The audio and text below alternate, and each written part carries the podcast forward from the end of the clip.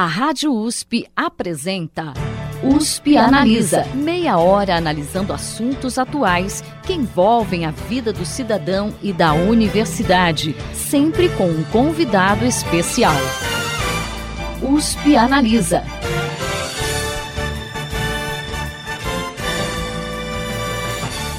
USP Analisa está debatendo a violência no Brasil e a atuação do crime organizado nas cidades, especialmente nas periferias.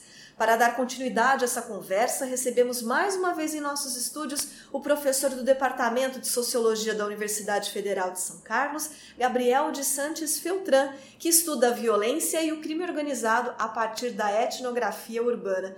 Professor, seja bem-vindo mais uma vez à USP Analisa. Eu agradeço muito o convite e queria também mencionar o Centro de Estudos da Metrópole, ligado à USP, ligado ao SEBRAP, do qual eu também sou pesquisador. Muito obrigado é, pelo convite, pela possibilidade dessa conversa. Professor, em fevereiro desse ano, o ministro da Justiça Sérgio Moro apresentou um pacote anticrime que tinha, entre outros objetivos, combater né, as facções criminosas, o crime organizado e a violência no Brasil.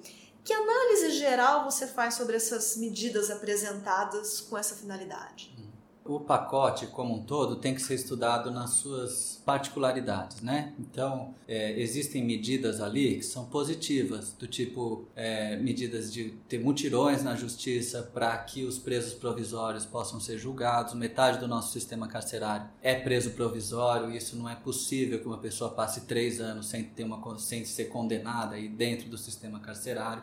Isso superlota o sistema, isso traz uma série de problemas, favorece as facções, etc. Então, tem medidas pontuais dentro do pacote que são positivas. No entanto, nós temos problemas mais globais relacionados ao pacote que se referem à direção mais geral dos recursos para repressão e não para prevenção e não para, é, por exemplo, o esclarecimento de homicídios. Né? Que é uma coisa fundamental no Brasil para resolver o nosso problema. Hoje no Brasil nós temos 85% dos homicídios que não passam sequer por investigação.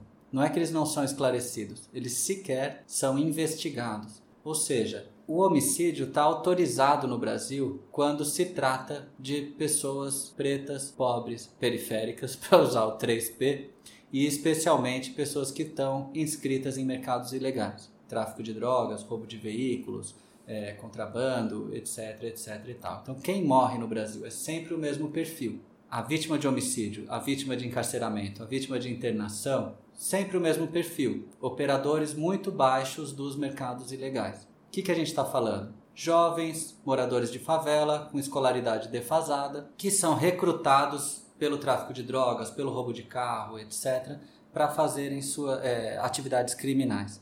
Então, o menino que rouba um carro, ele não ganha o valor do carro, ele ganha 300 reais, porque alguém contratou esse menino para roubar esse carro. Então, metade dos carros roubados no Brasil são roubo, roubo violento. Esse que põe toda a sociedade em risco, porque você pode estar andando com seu carro e ser assaltado em qualquer esquina numa cidade grande ou numa cidade média. Esse tipo de crime não vai ser resolvido com direcionamento de recursos para ostensividade policial e muito menos com o esforço de endurecimento legal, que são as, os, dois grandes, os dois grandes pilares do pacote anticrime. Infelizmente, a gente continua seguindo na direção da guerra. Já que tem violência de um lado, a gente vai ter mais violência do outro lado ainda e a gente vai acabar com essa violência porque o outro vai ter medo de me enfrentar.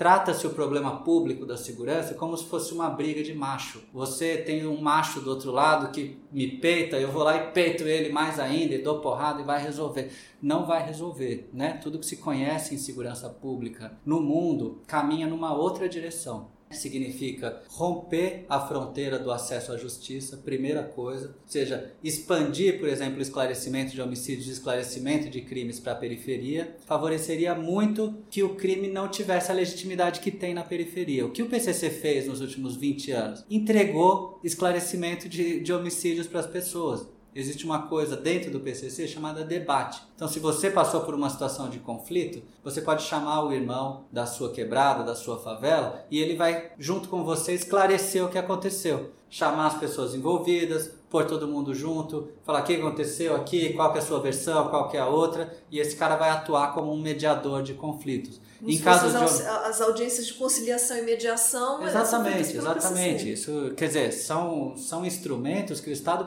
poderia utilizar sem nenhuma dúvida. Justiça restaurativa, foco na vítima. O foco é na vítima. É bem próximo do que a gente chama de justi justiça restaurativa. No entanto, esse mesmo grupo não se preocupa quando tem uma morte fora da sua própria comunidade. Então o PCC não faz nenhum tipo de julgamento quando uma pessoa de classe média é assassinada num assalto por um, um rapaz que pode inclusive ser parte do grupo. O oposto é verdadeiro. O Estado brasileiro se preocupa muito e esclarece os crimes quando a gente está falando de pessoas brancas, de classe média, bem estabelecidas. Então, esse crime vai ser estudado, esse crime vai ser investigado, esse crime vai ser julgado, esse crime vai ser punido. Quando a gente está falando de uma morte na favela, não tem investigação. Ou seja, se a gente expande a justiça, eu tenho certeza, por, pela minha convivência de mais de 20 anos nas favelas, que as pessoas vão preferir a justiça do Estado, se ela chegar lá, do que a justiça do crime. Eu não tenho dúvida nenhuma disso. Se você tiver um problema de justiça, de violência que você sofreu e etc., e você puder contar com a polícia, você puder contar com o juiz, você puder contar que você não vai ser humilhado na, na, nas audiências, e você, ao contrário, que vai ter solução para os seus problemas vinda do Estado, eu tenho certeza absoluta que as pessoas vão preferir. Mas o que a gente vive hoje é uma fronteira muito clara no direito, né? Por isso que o meu, o meu trabalho de doutorado chamava Fronteiras de Tensão, porque é justamente disso que eu estou tratando, né? Você tem um grupo social que nem sequer pode entrar no fórum porque ele não tem roupas adequadas. No caso de uma chacina de moradores de rua que eu acompanhei, os moradores de rua no centro de São Paulo foram mortos, mas tinha cheio de testemunha que viu quem matou. Mas não podia, mas não podia entrar para dar o testemunho porque ele estava é, de bermuda ou de chinelo. Quer dizer, você tem uma justiça que impede que a justiça seja feita, porque ela é profundamente elitizada, profundamente antidemocrática. Né? É, esse, esse é o primeiro movimento que um ministro da Justiça tinha que fazer expandir a justiça é, e o acesso à justiça para que a, as populações periféricas possam de novo acreditar no, no Estado brasileiro e aí participar da solução dos problemas. Né? Segunda coisa, em vez da gente ir para a guerra e peitar o nosso adversário para ver quem é mais macho, quem é mais forte, né, que é o tom das políticas de segurança é, nos principais estados do Brasil, né, nos estados mais populosos e mais ricos hoje e também no governo federal, ao invés dessa, do, do, de um macho peitando o outro, a gente podia agir com mais inteligência e focar em proteção social e prevenção, além de inteligência policial. Claro que é muito mais importante a gente controlar, por exemplo, o tráfico ilegal de armas no Brasil, já que 74% dos nossos homicídios são cometidos por arma de fogo. É muito mais relevante a gente fazer um esforço monstruoso de inibir o acesso de grupos criminais a armas de fogo. Isso vai reduzir a violência tão drasticamente mas não, a gente, a, gente aposta que vai ter mais arma do outro lado, vai resolver o problema. Um, e que é, mais repressão ao pequeno operador do mercado ilegal, do outro lado, vai resolver o problema. Não vai, porque uma pessoa que está passando muita dificuldade em casa, ela vai trabalhar nos mercados ilegais quando ela for convidada para isso, depois de recusar duas, três, quatro, cinco, dez vezes. Não tem jeito, ela está em necessidade, o filho está sem leite, a mãe está internada é, e não sei o que. A, a pessoa vai fazer um roubo de celular, do roubo de celular ela vai fazer um, o tráfico de drogas, que é um crime não violento necessariamente, que é só vender um negócio. Ah, o cara quer comprar, você tem uma série de justificações. Os mercados são globais, a demanda é enorme. E ao invés da gente focar para reduzir as drogas na demanda, como a gente fez com o cigarro, né? Conscientização dos males que faz, o consumo de cigarro vem caindo no Brasil. A gente não está prendendo o dono de bar que vende cigarro, mas o cigarro está diminuindo o uso no Brasil, porque a gente focou no consumidor. Quando a gente fala de droga, de crime, a gente perde qualquer racionalidade e só pensa que é uma luta do bem contra o mal, mas não é. Todas as pessoas que fazem parte do crime também fazem parte da nossa sociedade. Todos os policiais, militares, civis, federais também fazem parte da nossa sociedade. Os operadores da justiça também fazem parte da nossa sociedade.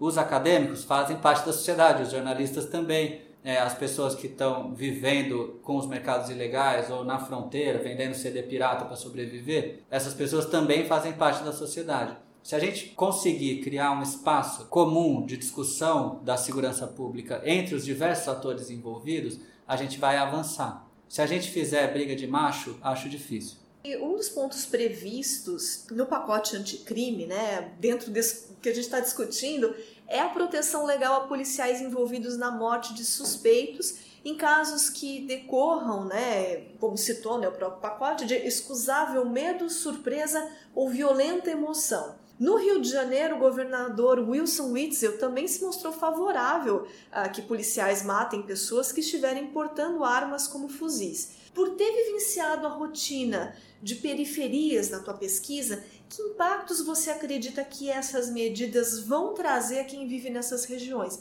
Ou seja, resolver a gente já sabe que não vai resolver, pelo cenário que você já descreveu. Mas como que vai ficar? Como que a periferia vai receber essas medidas?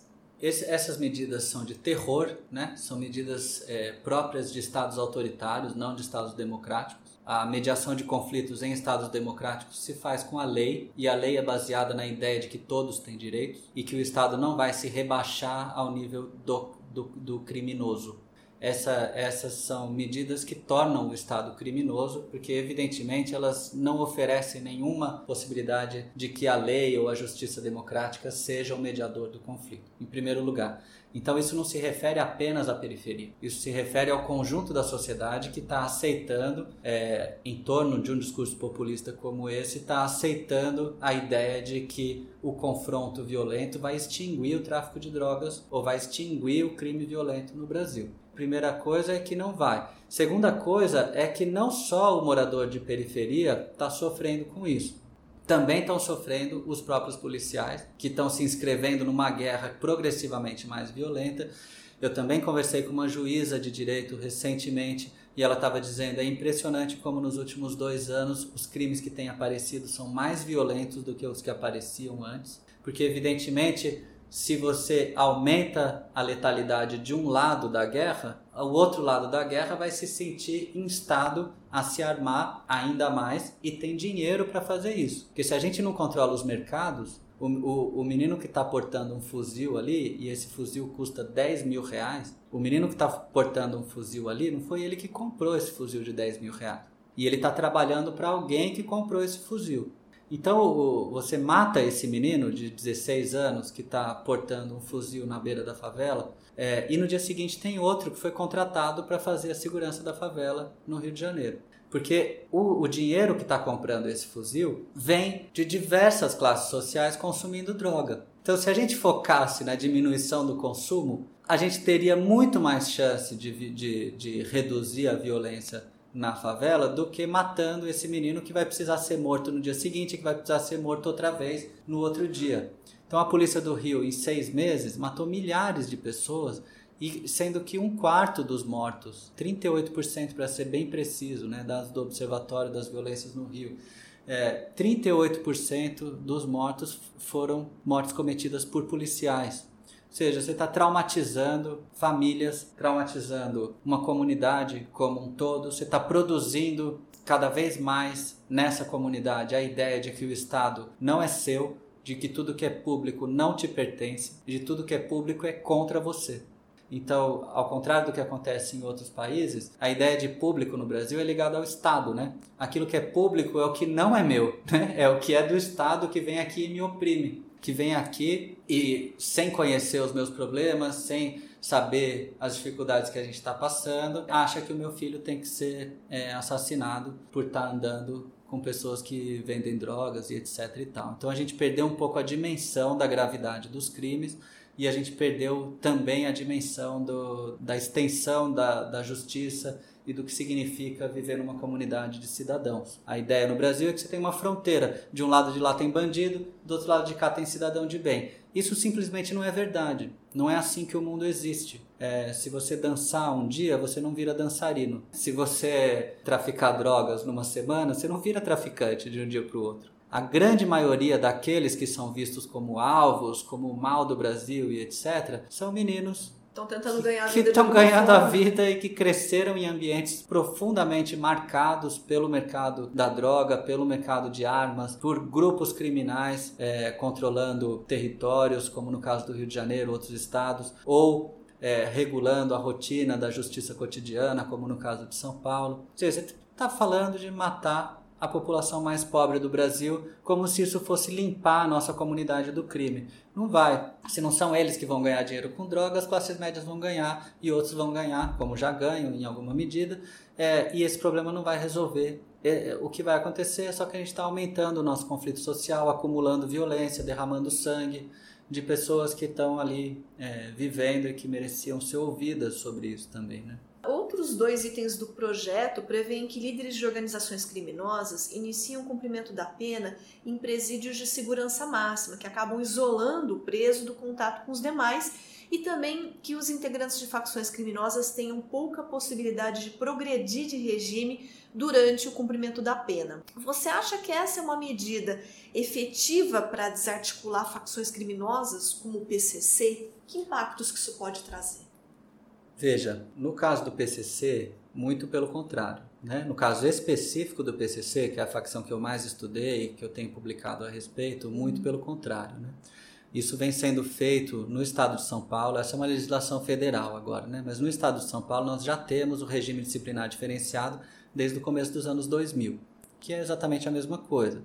Aquele que é considerado líder é isolado dos demais. O que essa é transferido de presídio, é posto em outro lugar e etc. O que essas transferências produziram no estado de São Paulo foi a expansão do, do, do PCC para vários presídios. Porque, de novo, né, eu tenho trabalhado muito sobre isso, o PCC trabalha numa lógica que é uma rede igualitária como uma maçonaria. Não tem uma né? espécie de uma chefia, Não de uma tem, liderança. Né? Você tem pessoas ocupando posições que eles chamam de responsas, né? de responsabilidade, muito mais do que de liderança. Então, quando você, vamos supor, teve um conflito numa favela, um conflito numa cadeia, você aciona, está envolvido nesse conflito, você não pode resolver o conflito com as próprias mãos, você tem que acionar o disciplina do comando, por exemplo, daquela cadeia, ou daquele raio, ou daquela quebrada. Acionou disciplina, o disciplina não vai falar para você o que você tem que fazer ou dar uma ordem para você.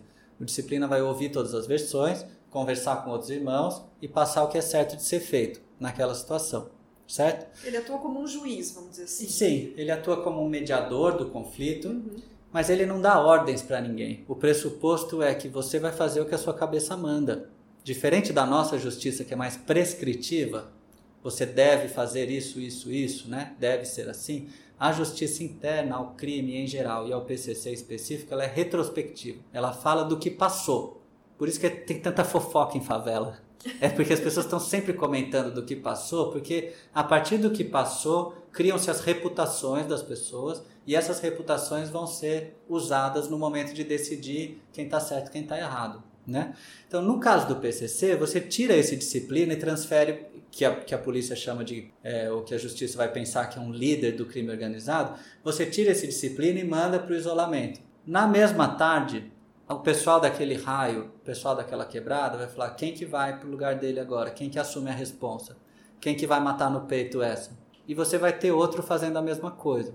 Então você está especializando mais gente na lógica da facção e esse que é o disciplina do raio vai estar em contato com a disciplina da cadeia, que vai estar em contato com a disciplina da região e vai estar sendo socializado na lógica do crime e na justiça interna ao crime.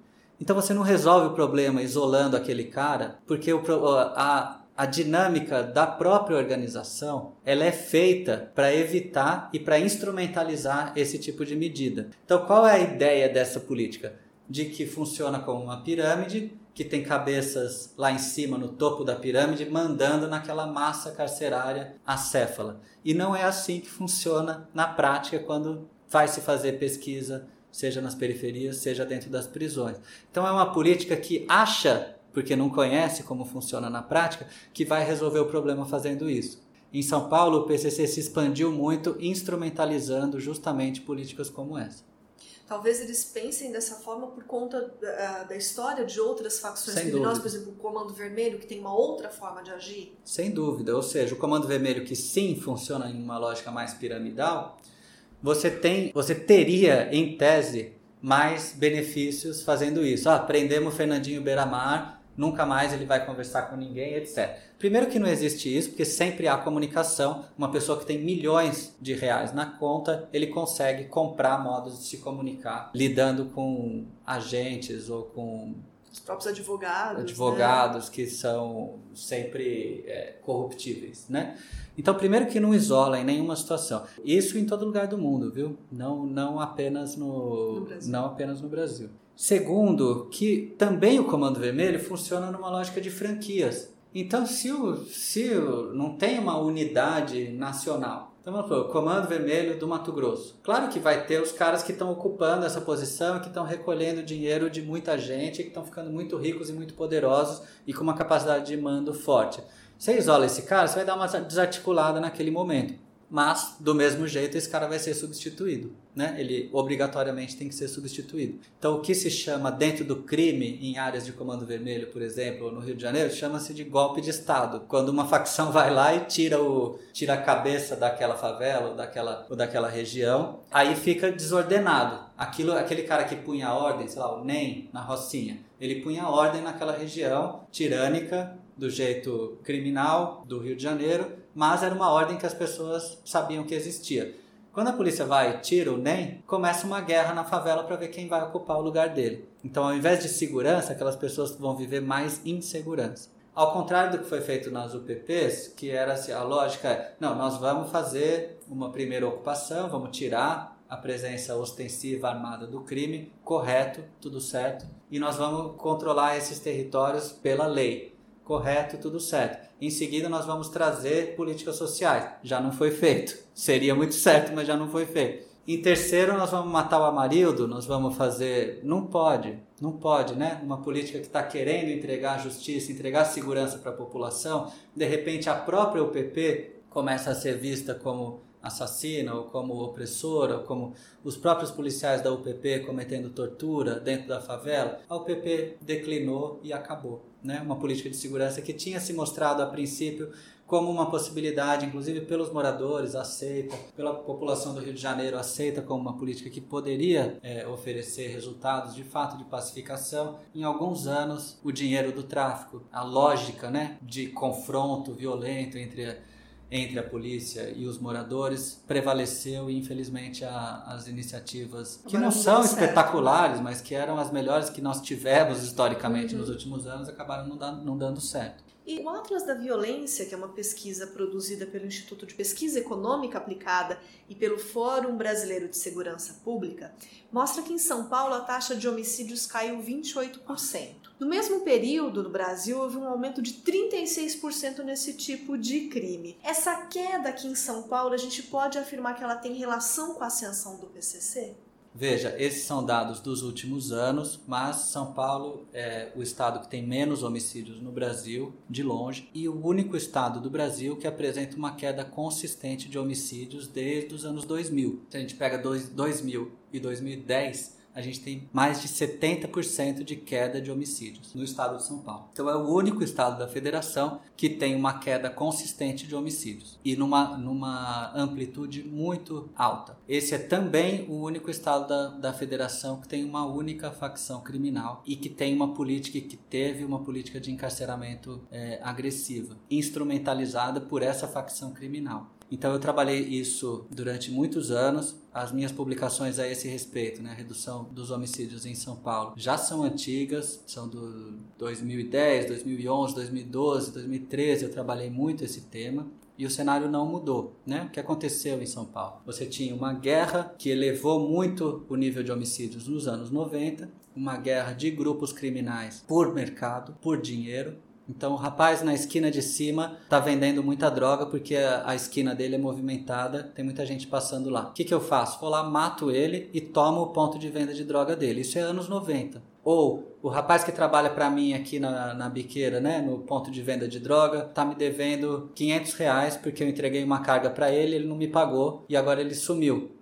Eu vou lá e mato ele para mostrar que quem manda aqui sou eu e que no tráfico você não pode deixar de pagar quem te deu. Isso é os anos 90. O irmão desse morto vai lá e me mata. O meu irmão vai lá e mata o irmão dele. Vira e guerra. vira uma guerra e uma cadeia de vinganças que vai acumulando corpos na periferia. Então, quando eu comecei a minha pesquisa de campo, cada vez que eu ia para a favela, tinha morrido mais um menino, e mais um menino, e mais outro, e mais outro, e mais outro. Eu volto para a universidade, falo, vou estudar esse fenômeno dos homicídios, né? E quando eu faço o meu projeto, fico 2003 todo preparando o meu trabalho de campo, quando eu volto em 2004 para campo, eu falo, ah, então eu vim estudar as mortes, etc. O pessoal fala na favela, é melhor você estudar em outro lugar que lá não está pacificado ainda, porque aqui já pacificou. Final de 2003 aqui foi Natal sem mortes, aqui já não teve mais.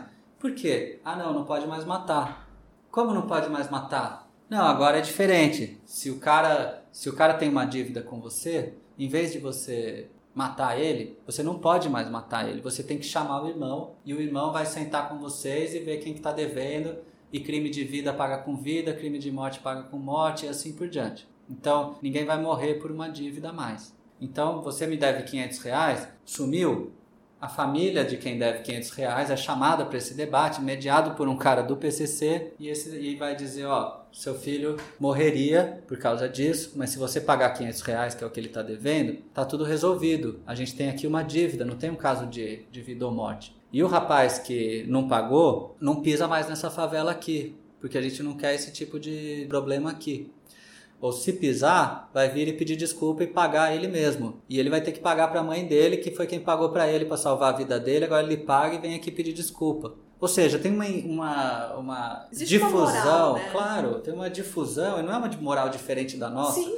É a mesma moralidade cristã, muito baseada no Velho Testamento, no caso das periferias, né? Como no pentecostalismo e etc. Mas é uma moral de olho por olho, dente por dente. Então, assim, ah, é diferente no caso de alguém que matou outra pessoa injustamente, sem dar direito de defesa, sem falar nada. Nesse caso, o debate vai ser muito mais complexo, vai envolver muito mais gente, etc., e pode terminar com morte. Mas é um caso em que houve morte. Então, tem um senso de justiça né, que se estabeleceu nas periferias de São Paulo e que rompeu essas cadeias de vingança. Isso está muito bem estudado, não só por mim, por uma série de trabalhos. E, e esse declínio consistente dos homicídios se dá nas periferias. Ao mesmo tempo, o latrocínio, por exemplo, subiu. Ao mesmo tempo, o mercado de drogas subiu. Ao mesmo tempo, ou seja, não estamos falando de uma redenção dos problemas, que todo mundo vive em paz mas a gente está falando de uma coisa muito específica que é a regulação do homicídio nas periferias. Então, São Paulo regula os seus homicídios dessa forma hoje.